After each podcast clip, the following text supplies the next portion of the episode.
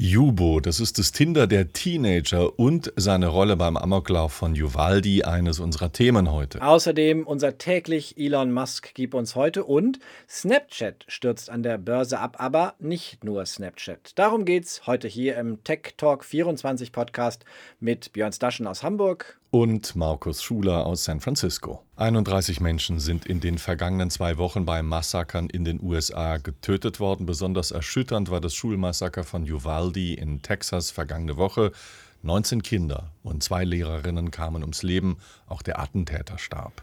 Sowohl in Buffalo, wo der Attentäter sein Verbrechen sogar live auf Twitch streamte, als auch in Uvalde, waren die Täter gerade 18 Jahre alt und Männer. Und beide Attentäter haben noch mehr gemeinsam. Beide haben nämlich eine Kombination verschiedener Social-Media-Apps genutzt, Markus. Snapchat für Videos, die sich nach ein paar Minuten selbst löschen, Instagram für private Direktnachrichten, Discord für Chats, Plato für Online-Spiele. Und Yubo, eine Social-App, die auch gern als Tinder der heutigen Teens bezeichnet wird. Das Besondere an diesen Apps, abgesehen von Twitch, sie sind darauf ausgelegt, jegliche Kommunikation privat zu halten. Sicherheitsbehörden können die Apps schlecht überwachen und weil die Chats privat und oft verschlüsselt sind, funktionieren auch die Tools nicht, mit denen auf Plattformen wie Facebook oder Instagram Inhalte moderiert und eben auch gesperrt werden. Yubo ist eine App, die nicht etwa aus dem Silicon Valley kommt, sondern aus Frankreich. Weltweit hat sie rund 50 Millionen Nutzerinnen derzeit. Steiles Wachstum, vor allem in der Pandemie.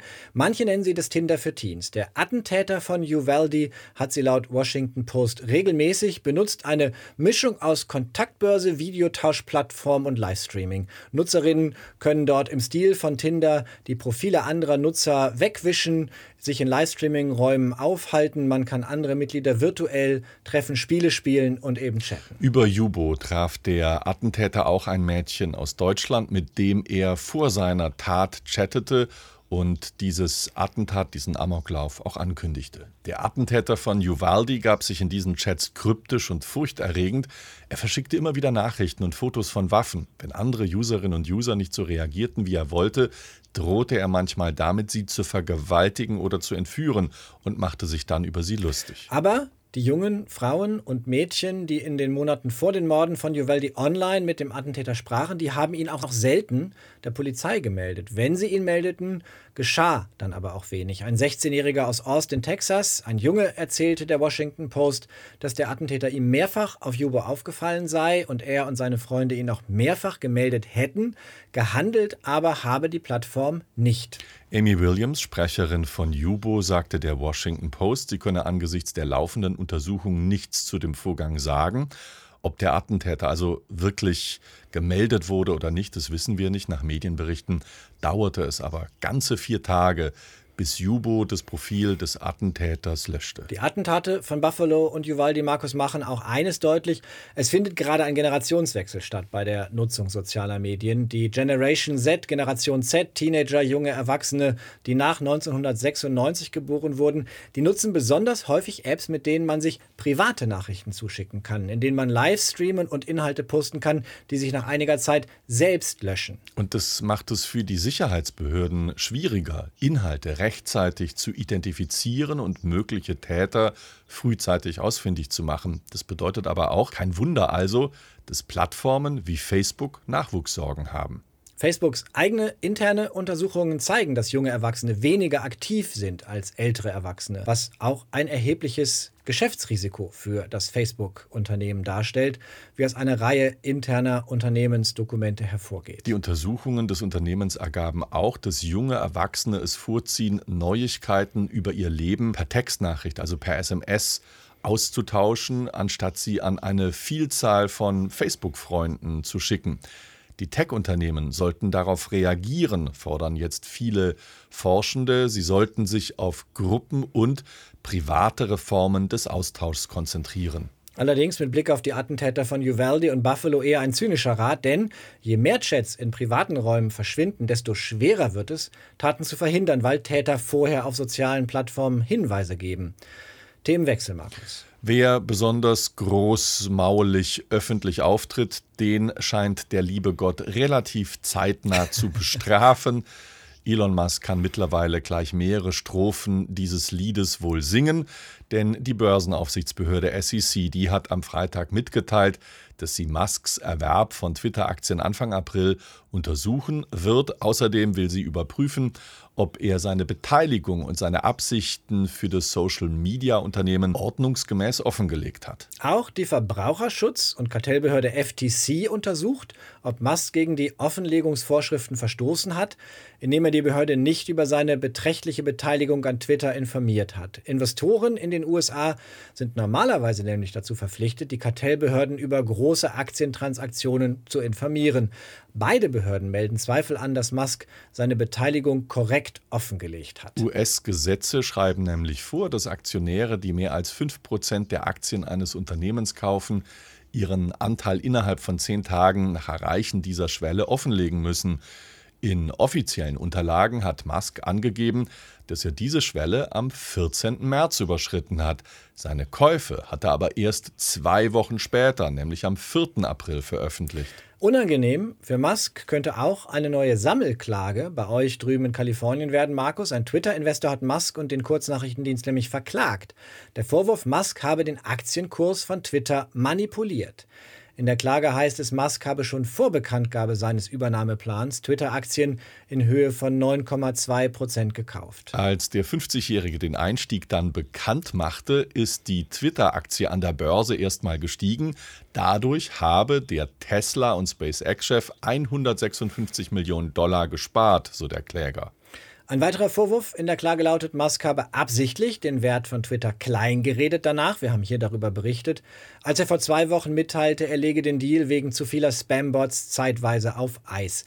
Danach ist die Twitter-Aktie weiter gefallen. Und ein dritter Vorwurf lautet, Musk habe über seinen Freund Jack Dorsey, Twitter-Mitgründer und bis vergangenen Mittwoch im Verwaltungsrat des Unternehmens Insider-Informationen erhalten. Es wird also etwas einsam und vielleicht etwas unangenehmer um und für Elon Musk. Ob er deswegen auf Twitter kommentarlos das Bild von Dr. Manhattan gepostet hat, Björn?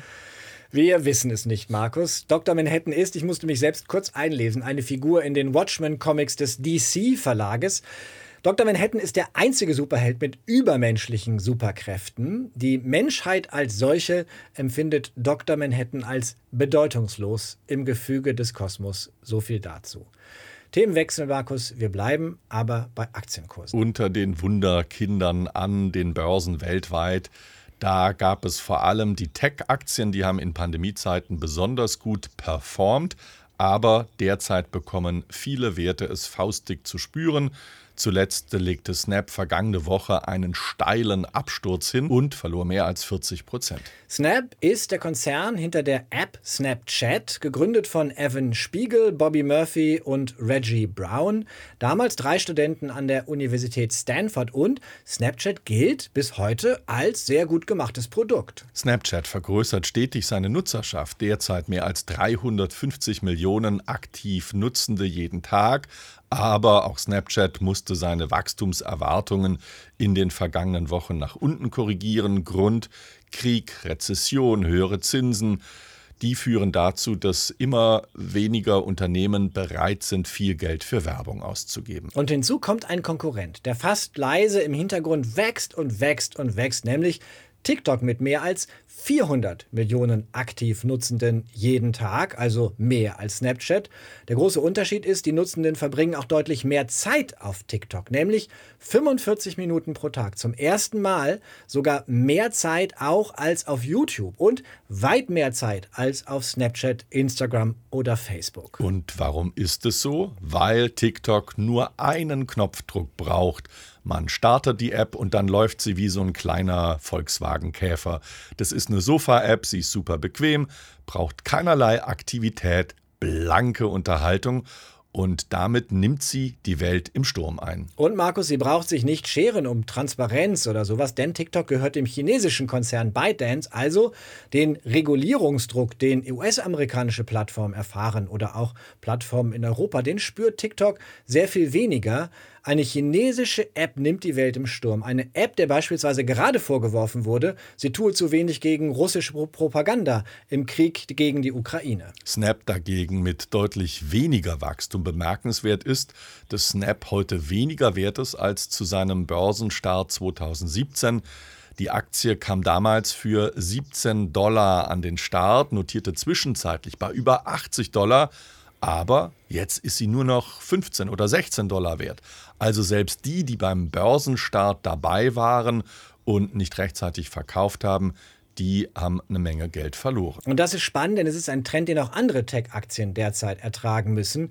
Die Wachstumswunderkinder schwächeln, also weniger wert als beim Börsenstart, beim IPO, sind einige Tech-Firmen, beispielsweise die Kryptobörse Coinbase oder die Trading-Plattform Robinhood oder Rivian, der E-Auto-Hersteller.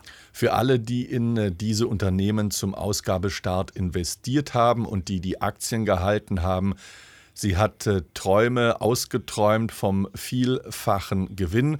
Eine Ursache auch, dass äh, Unternehmen zum Teil hoffnungslos zu hoch bewertet war. Man könnte sagen, nach Goldgräberjahren schrumpfen die Börsenwerte auf reale Größen oder, Markus, platzt da gerade die Tech-Blase zum zweiten Mal. Ist das das Ende des Tech-Booms? Offen gestanden, keine Ahnung, Björn, oder frei nach dem äh, großen Franz. Schauen wir mal.